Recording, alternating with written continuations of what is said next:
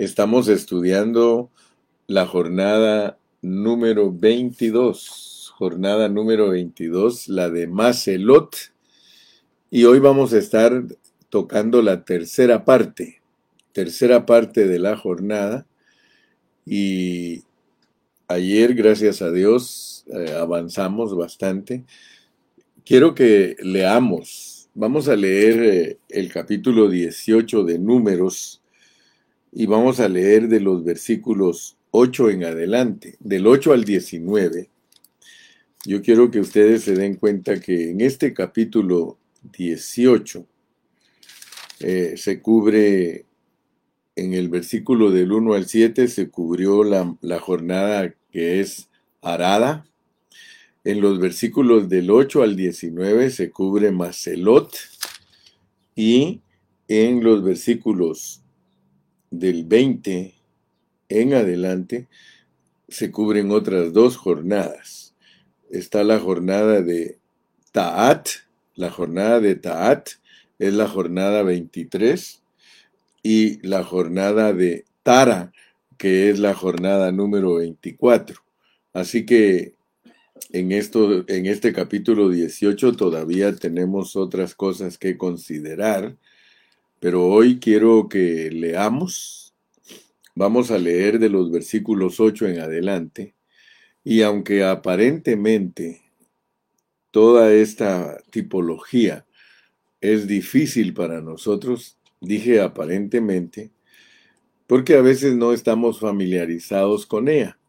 A veces este, leemos, pero no nos hemos ejercitado entonces, al no estar ejercitados en estas sombras, en estas tipologías, pareciera como que no entendemos.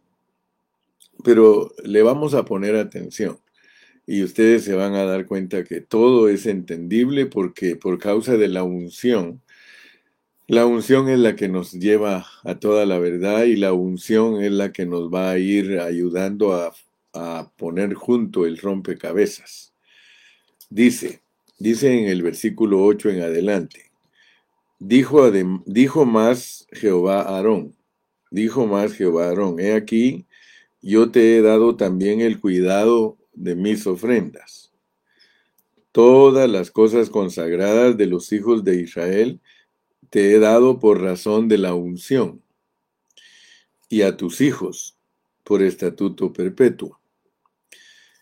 Esto será tuyo de la ofrenda de las cosas santas, reservadas del fuego, toda ofrenda de ellos, todo presente suyo, y toda expiación por el pecado de ellos, y toda expiación por la culpa de ellos, que me han de presentar, será cosa muy santa para ti y para tus hijos.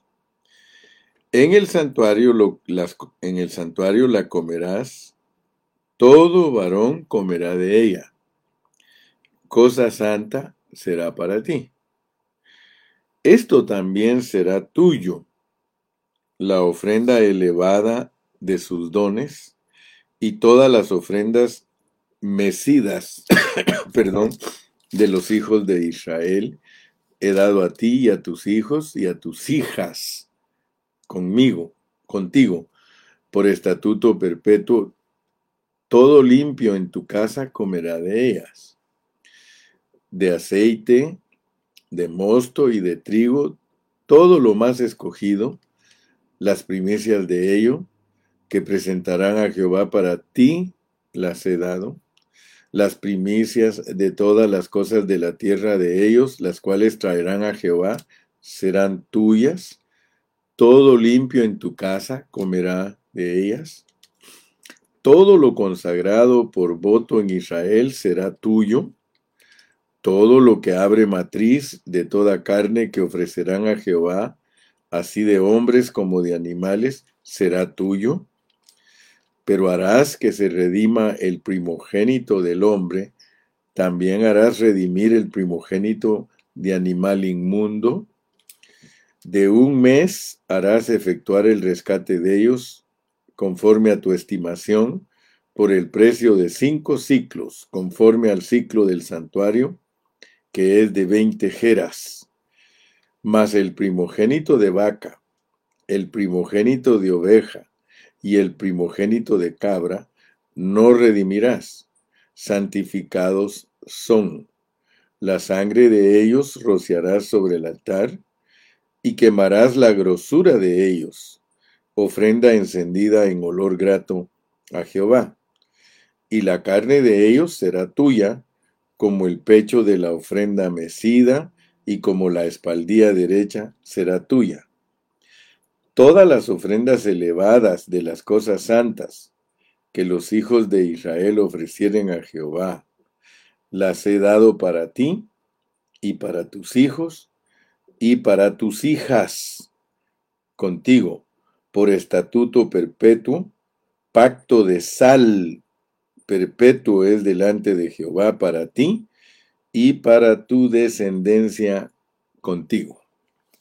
Como les dije, si nosotros no nos ejercitamos en todas estas ofrendas, eh, si no nos ejercitamos en esas ofrendas, entonces para nosotros no vamos a ser personas familiarizadas con ello. Pero si nosotros le ponemos atención a todas estas ofrendas, entonces nosotros vamos a ser expertos. Mientras alguien no se ejercita en estas cosas, pues le parece solamente un palabrerío un laberinto de cosas. Pero a medida que nosotros nos ocupamos y leemos y leemos y leemos y hablamos, ustedes se van a dar cuenta que vamos a ir entendiendo qué significa cada cosita.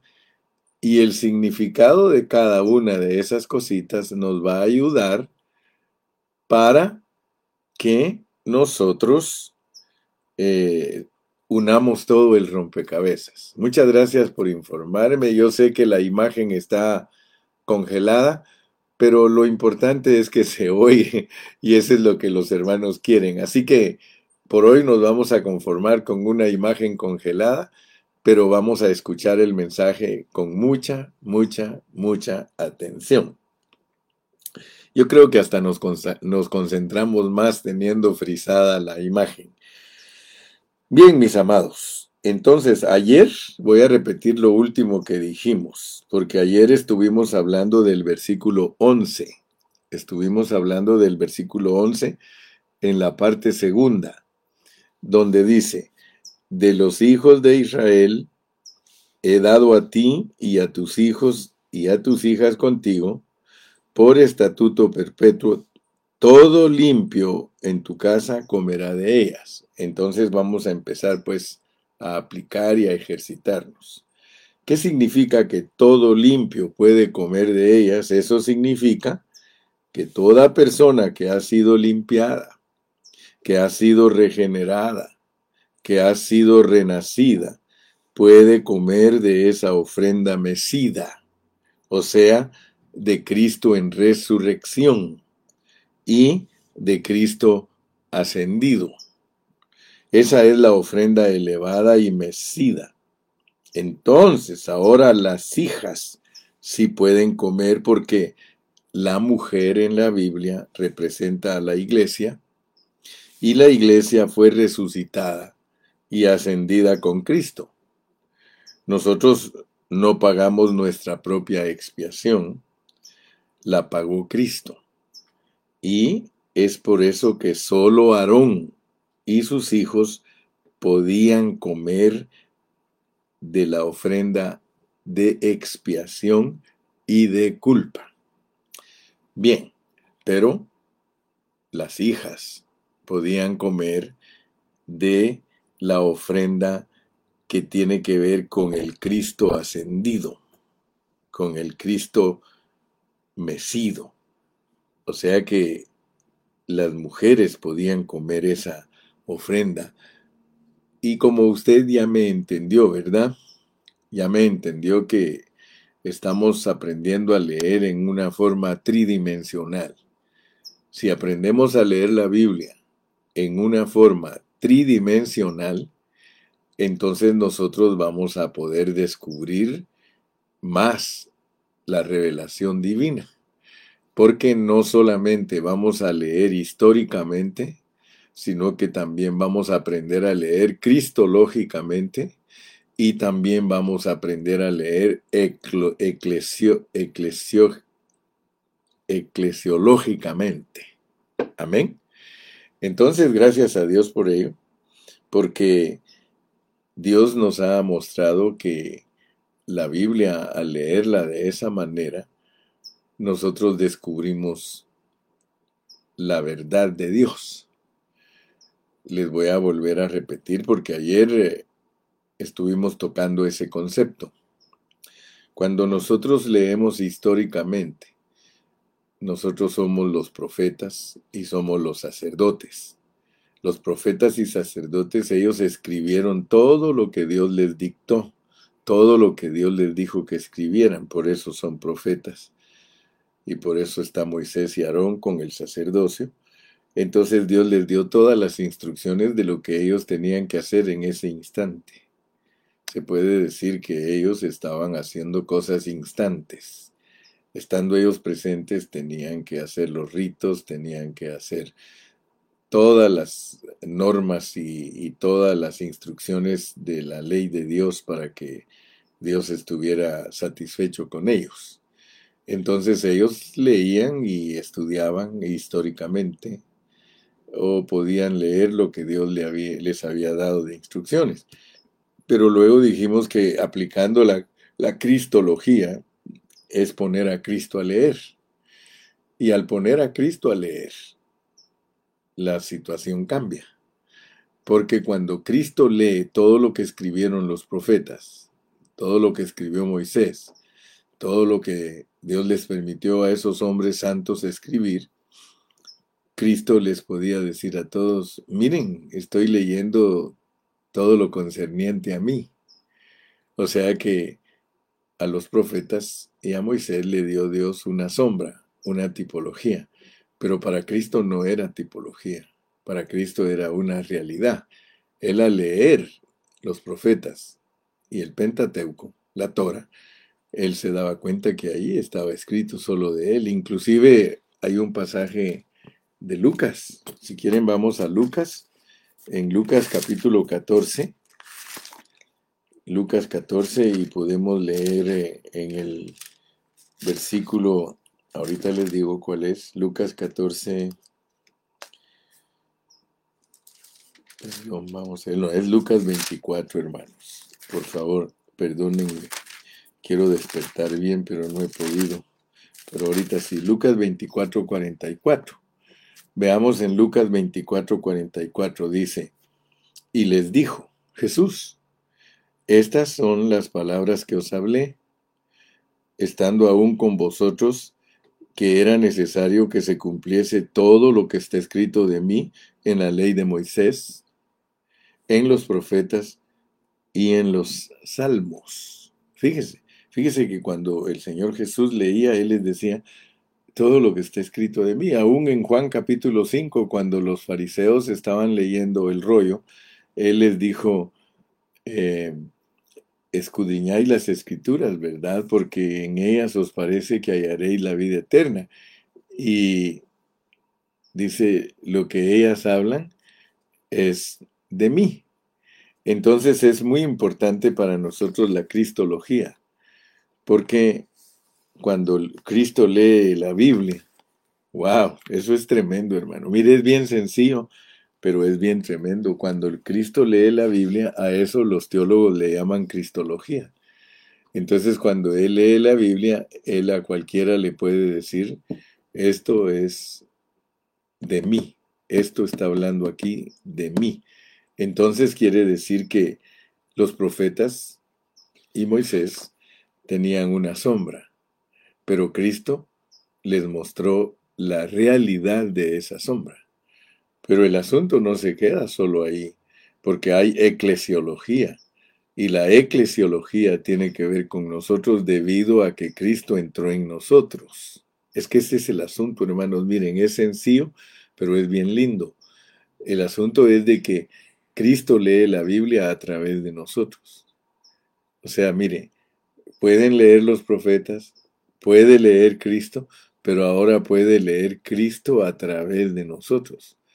O sea que es como que estuviera puesta la Biblia en otro lente.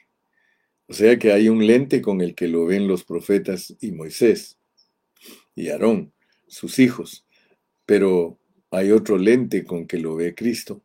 Y, hoy, y ahora podemos ver aún un tercer lente por medio del cual lo lee la iglesia. Ahora fíjense, todos los que son sombra, todos los que lo leen históricamente, ellos tienen un velo. Lo dice claramente el apóstol San Pablo.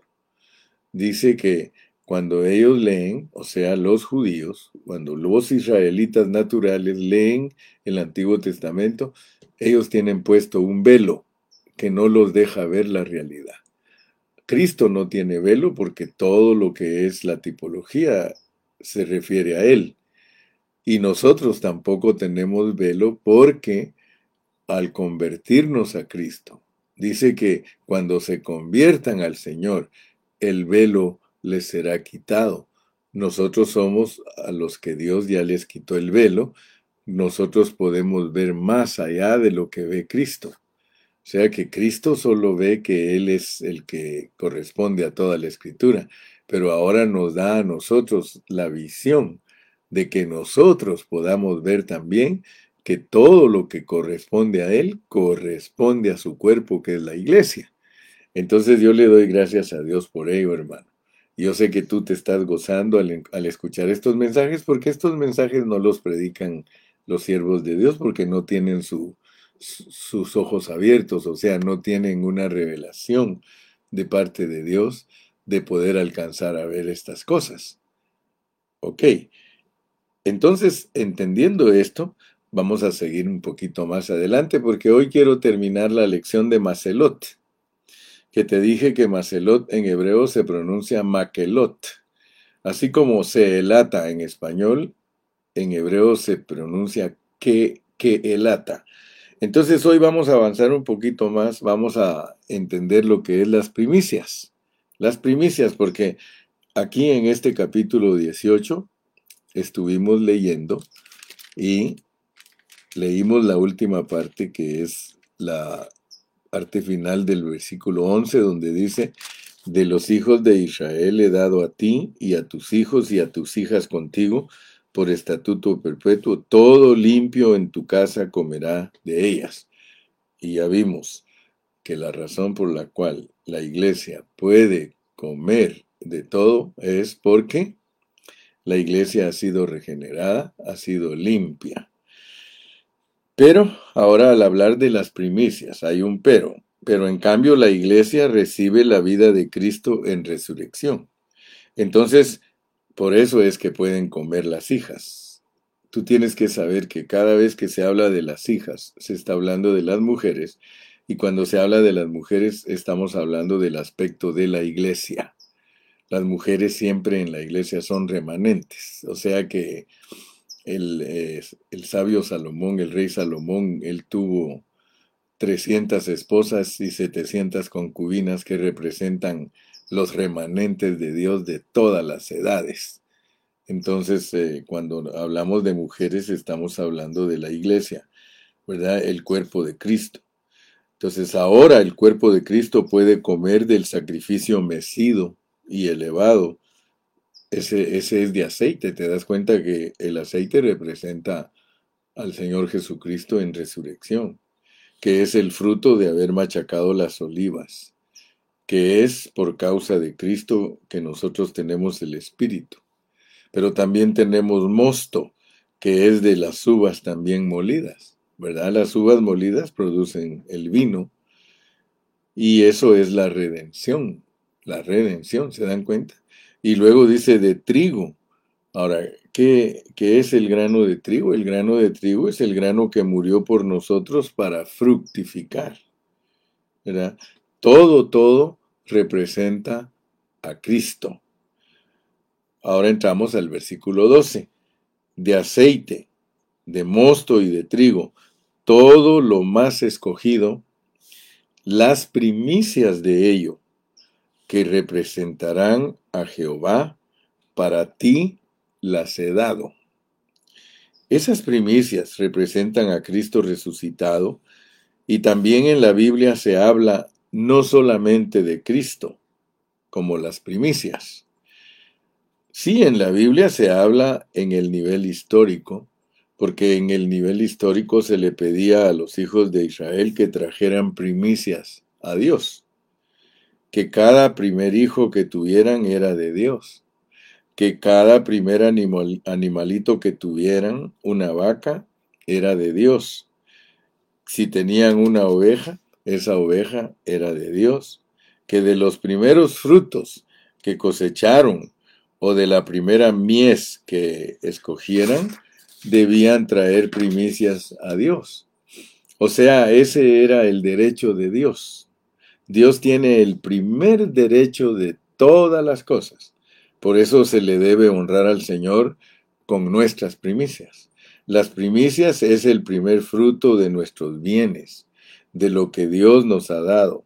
Lo primero se lo devolvemos a Dios porque le pertenece a Dios. Yo, yo conozco hermanitos que siempre lo primero se lo dan a Dios. Eh, aquí en la iglesia con nosotros hay jóvenes que cuando empiezan a trabajar eh, me han entregado a mí un sobre y me dice, pastor, este es mi primer sueldo que yo recibo desde que empecé a trabajar.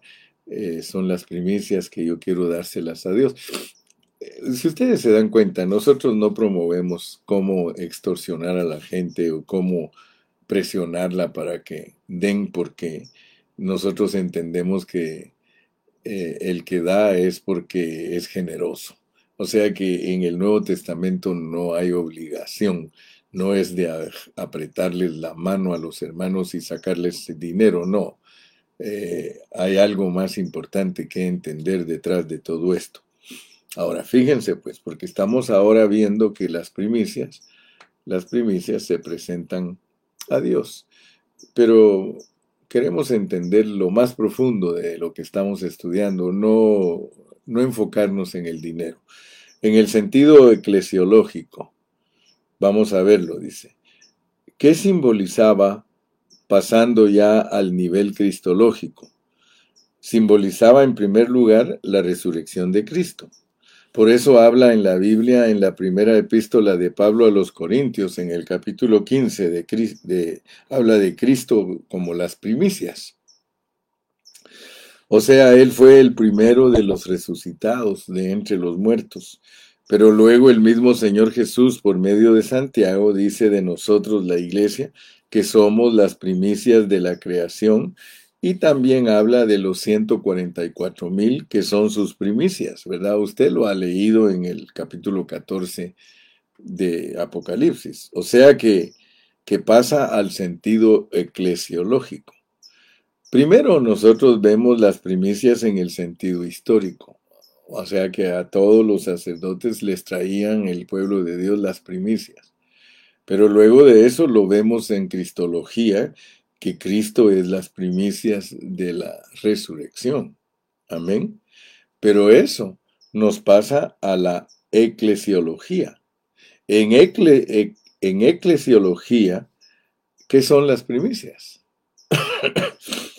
las primicias son aquellos primeros, son aquellos pioneros, son aquellos que van adelante. Son aquellos por medio de los cuales Cristo va abriendo brecha para el resto del pueblo. Esas son las primicias en lo eclesiológico. Entonces dice en el versículo 13, las primicias de todas las cosas de la tierra de ellos, las cuales traerán a Jehová, serán tuyas. Todo limpio de tu casa comerá de ellas. Vemos que Aarón tenía derecho, él y su familia, de alimentarse de las primicias que le daban a Dios. Y Cristo tiene derecho de alimentarse cenar con todo su pueblo, recibir de su pueblo la adoración. Y también las primicias de Cristo, aquellos que son pioneros en la obra de Cristo, también tienen derechos de su obra. Sí, en el Evangelio, pues. O sea que yo lo que trato es que ustedes vean cómo funcionan todas las cosas en la Biblia. Sin necesidad de estirarlas, sin necesidad de forzarlas, sin necesidad de andar tratando de convencer a las personas que sí hay que dar, que no hay que dar. Todo, todo lo tiene Dios arreglado. O sea que Dios tiene las primicias históricas, Dios tiene las primicias cristológicas y tiene las primicias eclesiológicas. O sea que cada cosa funciona en su lugar, ¿verdad? Dice aquí, dice la escritura, todo limpio en tu casa comerá de ellas. Esa es la tercera cosa. La primera, las ofrendas. La segunda, las primicias. La tercera, lo consagrado por voto. Si ustedes van a Levítico en el capítulo 27, que por ser muy largo no lo vamos a leer, solamente vamos a aludir a él, vamos a hacer referencia. Allí Dios dice cómo debe actuarse con lo que se consagra a Dios. ¿Alguna persona quería consagrar su tierra a Dios? ¿Cómo había de hacerlo? ¿Alguno tenía una casa? ¿Cómo había de consagrar su casa? alguno quería consagrar una vaquita, cómo tenía que consagrar la vaquita, o si tenía un asno, cómo había de consagrar el asno, es decir, todos los votos. Cuando en el pueblo de Dios, hablando en los tres niveles, alguien quiere consagrar algo a Dios, eso le pertenece a Dios. Cuando algo fue consagrado a Dios, ya no puede hacerse lo que uno quiere con lo que se le dio a Dios. Ya es una cosa santísima. Ahora es algo de Dios, entonces no se puede hacer cualquier cosa. Si una persona daba, por ejemplo, una tierra y luego la quería rescatar, solo la podía rescatar de cierta manera y si no la rescataba, permanecía para siempre de Jehová. Y Jehová le daba la posesión al sacerdote que lo representaba a él. Si alguno le daba a Dios un diezmo, pero luego esa persona necesitó usar ese diezmo y, usó una cosa que ya no era de él, porque en el momento en que lo, se lo dio a Dios, su diezmo ahora era de Dios, entonces si lo usaba, o sea, lo rescataba, debía añadirle un quinto, es decir, si era 100, debería de pagar 120. ¿Por qué? porque ese quinto era la señal de que ya eso no era una cosa común, que no estaba usando un fondo común o un dinero común, sino algo que se le daba a Dios. Ahora, hermanos, si nosotros aplicamos toda la sombra a la eclesiología, nosotros nos vamos a dar cuenta que lo de Dios es intocable. Cada uno de conforme se propuso en su corazón. Luego los siervos de Dios tienen un derecho, un derecho, es un derecho. Por eso Pablo en el Nuevo Testamento dice, yo no he abusado de mi derecho. Es decir, que él no presionaba a los hermanos, porque todos se supone que entendemos la palabra. Si nosotros entendemos la palabra, dice que el que predica el Evangelio, que viva del Evangelio. O sea, ese es un derecho, así como eh, en el Antiguo Testamento los sacerdotes y levitas tenían un derecho de comer de todas las ofrendas y de todo. Pablo dice en el Nuevo Testamento que el buey que tría puede comer de lo que está triando. O sea que, hermanos, en esto no hay ningún eh, mito, en esto no hay ninguna cosa oculta. Hermano, en el Nuevo Testamento todos nosotros debemos de aprender que cuando nos hemos propuesto en nuestro corazón, cada uno de conforme se propuso en su corazón, cada, cada primer día de la semana ponga aparte conforme ha prosperado. Ahora, fíjate pues, así como en el Antiguo Testamento, en la sombra, si alguien usaba lo que era de Dios para su propio bien, tenía que pagar un quinto, una quinta parte, tenía que eh, hoy pues los hermanos no, no, no lo hacen en esa forma, porque hay muchos hermanos que se gastan la ofrenda que se habían propuesto en su corazón y, se olvidan, ya nunca se la dan a Dios. Yo conozco hermanos que dan ofrendas cada tres meses, otros dan cada, seis, otros. Es raro el hermano que cada semana pone aparte y es fiel y da conforme a lo que se, se necesita, pues porque eh, todos los presupuestos son semanales, no solamente en nuestros hogares, sino en la iglesia. En la iglesia hay que cubrir gastos semanales, gastos mensuales, gastos trimestrales, etcétera, etcétera. Entonces, nosotros tenemos que estar bien conscientes de que hay eh, lectura histórica, lectura cristológica y lectura eclesiológica. Por eso Dios decía que no había que demorar los diezmos a su pueblo, le decía. O sea que en la ley era no demoren los diezmos ni las primicias porque esas cosas le pertenecen a Dios.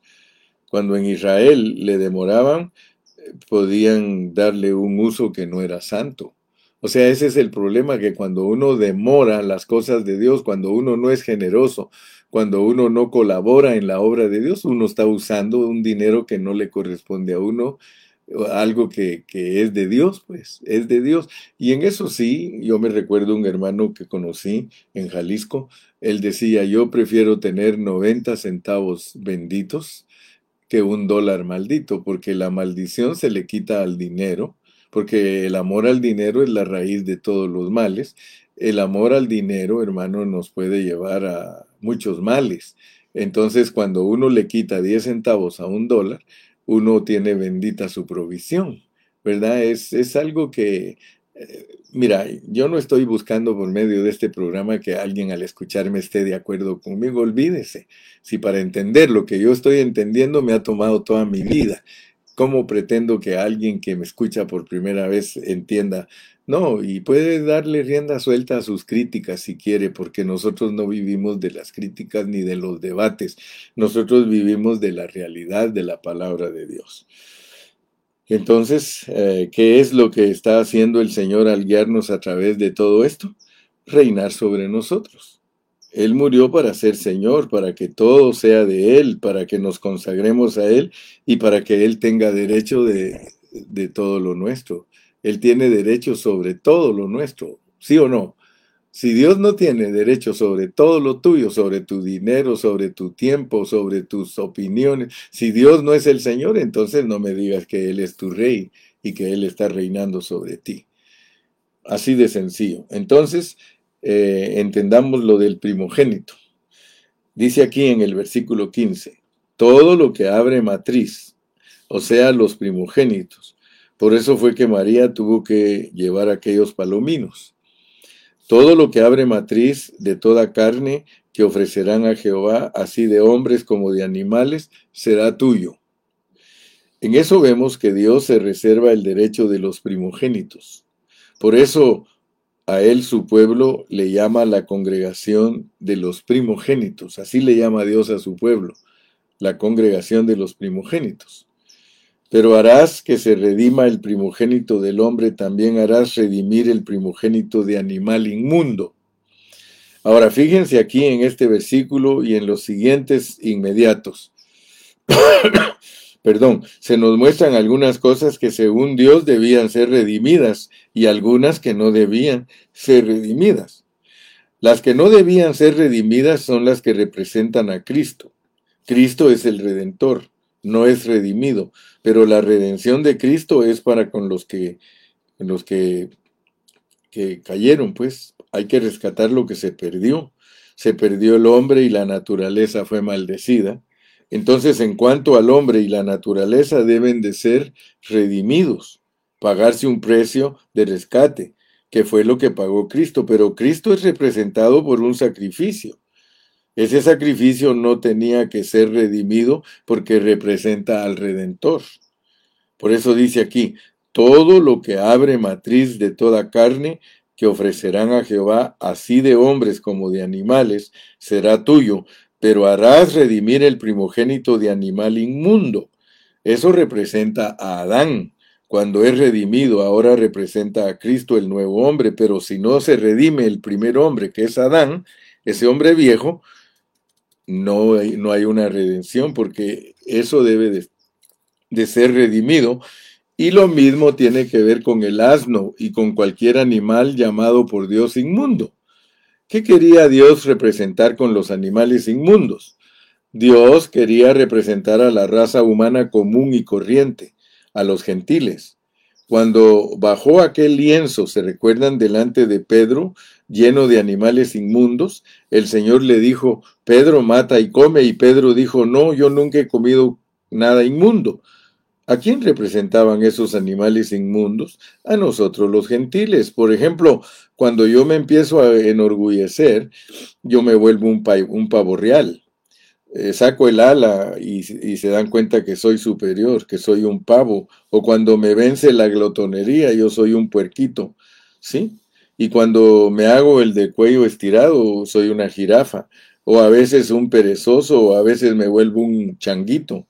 Todo eso representa algo de nosotros. Y eso es lo que éramos nosotros los gentiles. Por eso los animales inmundos, los gentiles teníamos que ser redimidos. Por eso dice, redimirás todo primogénito de animal inmundo. ¿Por qué primogénito? Porque no son todos los gentiles los que serán salvos, pero sí de todos los gentiles aquellos que el Señor toma de entre, de, entre ellos para que vengan a ser su pueblo. Ellos vienen a ser los primogénitos de los animales inmundos. Pero gloria a Dios, ahora ya redimidos, aleluya, redimidos, rescatados de eso que representaban esos animales. Versículo 17. Mas el primogénito de vaca, el primogénito de oveja y el primogénito de cabra no redimirás. Santificados son la sangre de ellos rociarás sobre el altar y quemarás la grosura de ellos, ofrenda encendida en olor grato a Jehová. Entonces eso no había que redimirlo porque ellos representan a Cristo. Esos derramaban su sangre y quemaban la grosura. ¿Qué es, ¿Qué es quemar la grosura?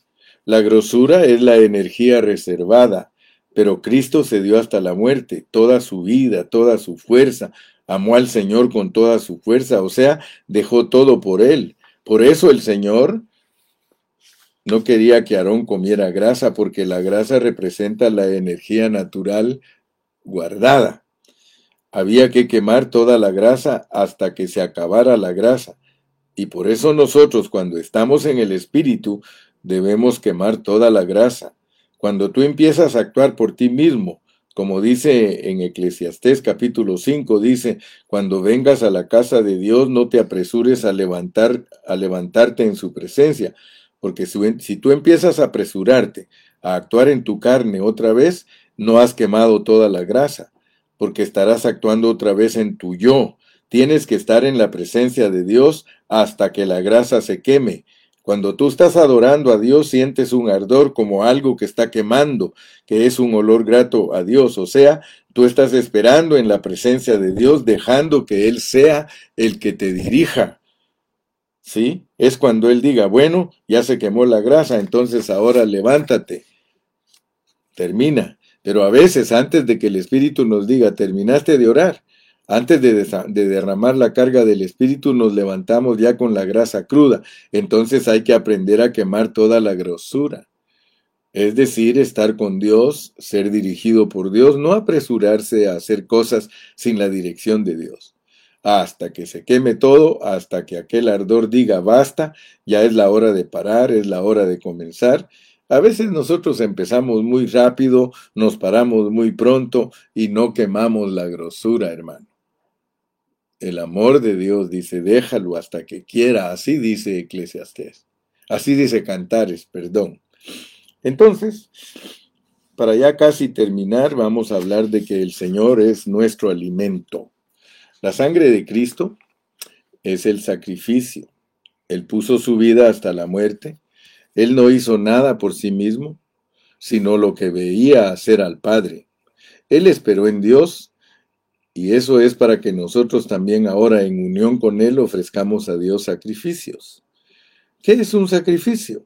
Un sacrificio es una renuncia, es poner algo en el altar. Eso no era algo apresurado, no.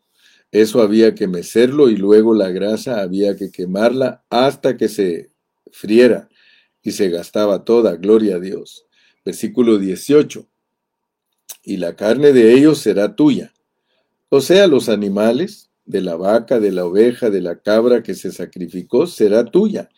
El Señor mismo fue la ofrenda y ahora Él es nuestro alimento. Él es el cordero que Israel tenía que comerse, el cordero. Israel tenía que estar debajo de la sangre y comer el cordero, eso es vivir por Cristo. Eso es comer con Él y el comer con nosotros. Pero, ¿qué significa ahora a nivel de la iglesia el comer juntos y el comer de la ofrenda por el pecado ahora a nivel eclesiológico? Significa que tenemos comunión en Cristo, que llevamos las cargas los unos de los otros en Cristo. ¿Nuestro hermano está en pecado? Sí. Si alguno ve a su hermano cometer pecado que no sea de muerte, orará a Dios y Dios le dará vida. Es decir, hay participación. Comer juntos es tener participación uno con otro. No es ser indiferentes.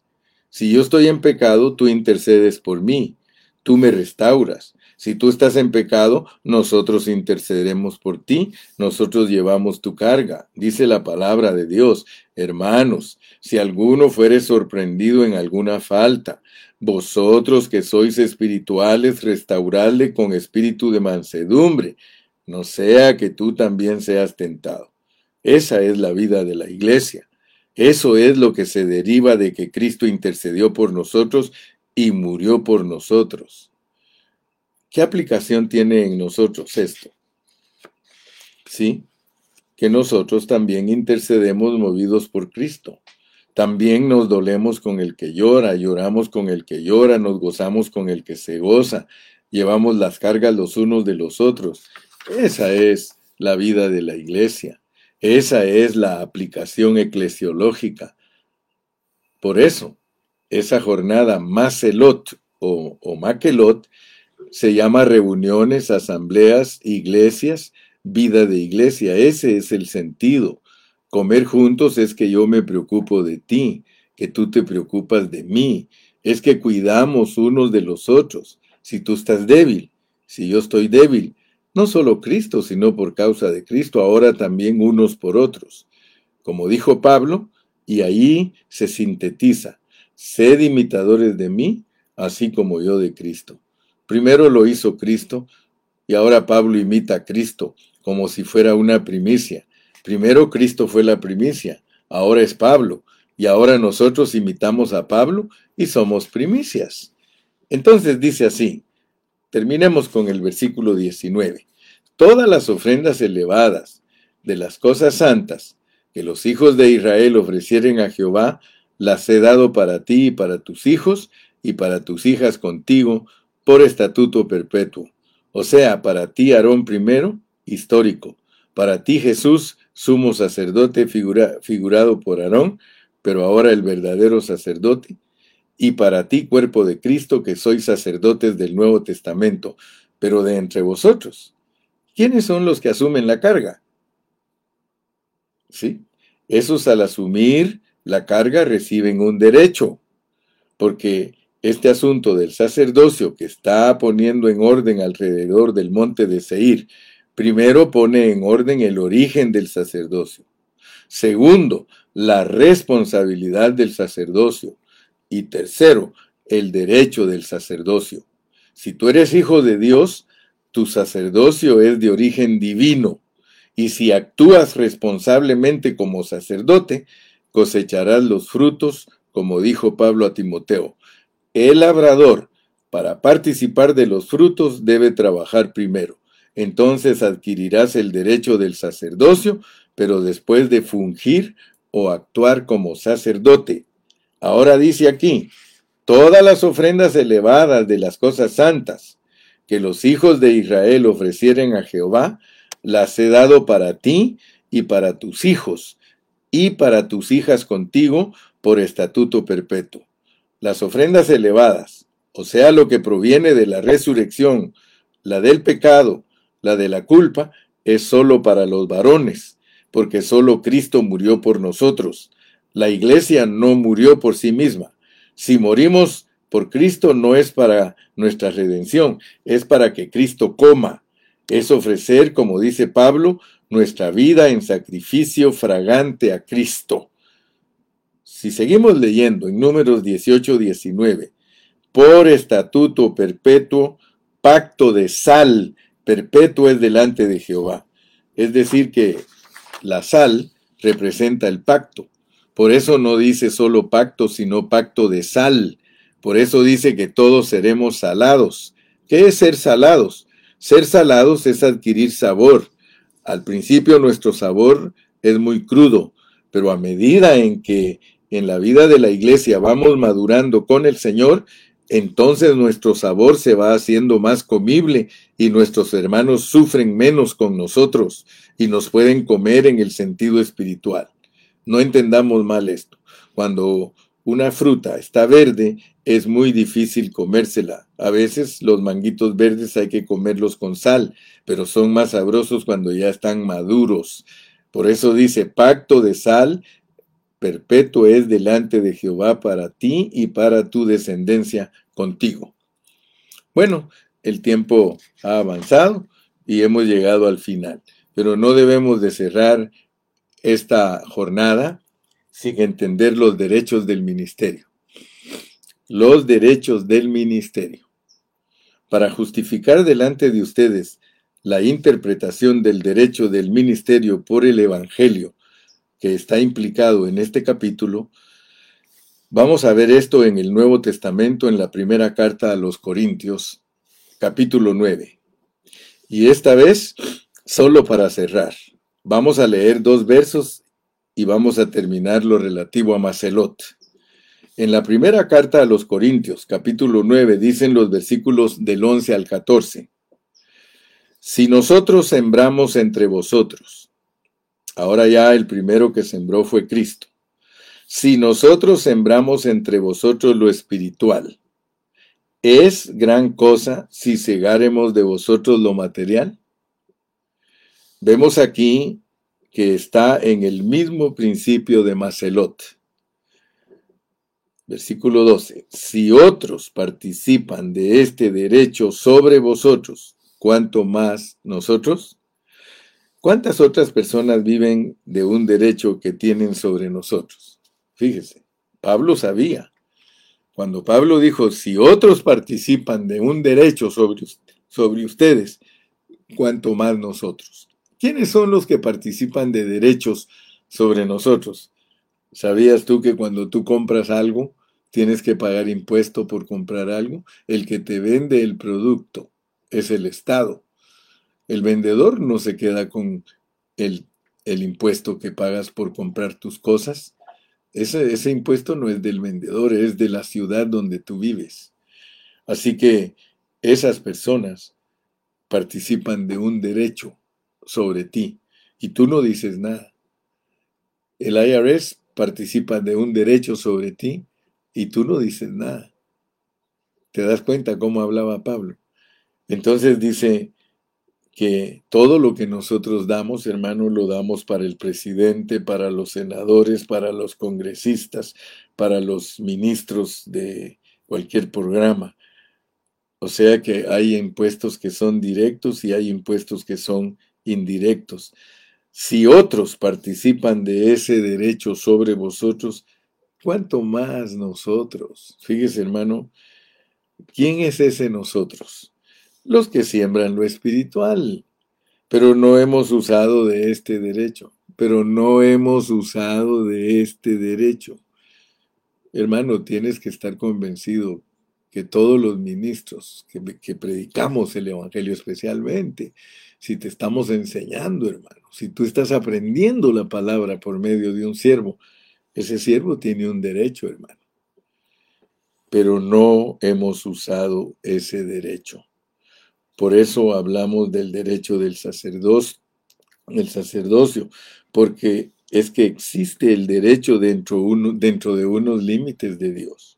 A veces se abusa de ese derecho, cuando se extorsiona, cuando se dice eh, eh, fuera del Espíritu de Cristo se piden ofrendas, eso, eso hermano es cambiar o cuando se está insistiendo, cuando se le quiere sacar al pueblo cosas a la fuerza, eso no es algo que brota de alguien que ha sido redimido, hermano.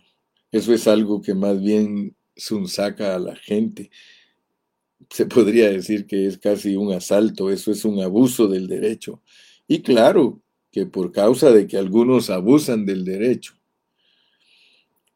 Entonces otros niegan que existe el derecho y abusan en sentido contrario del derecho y quitan el derecho de quienes lo tienen.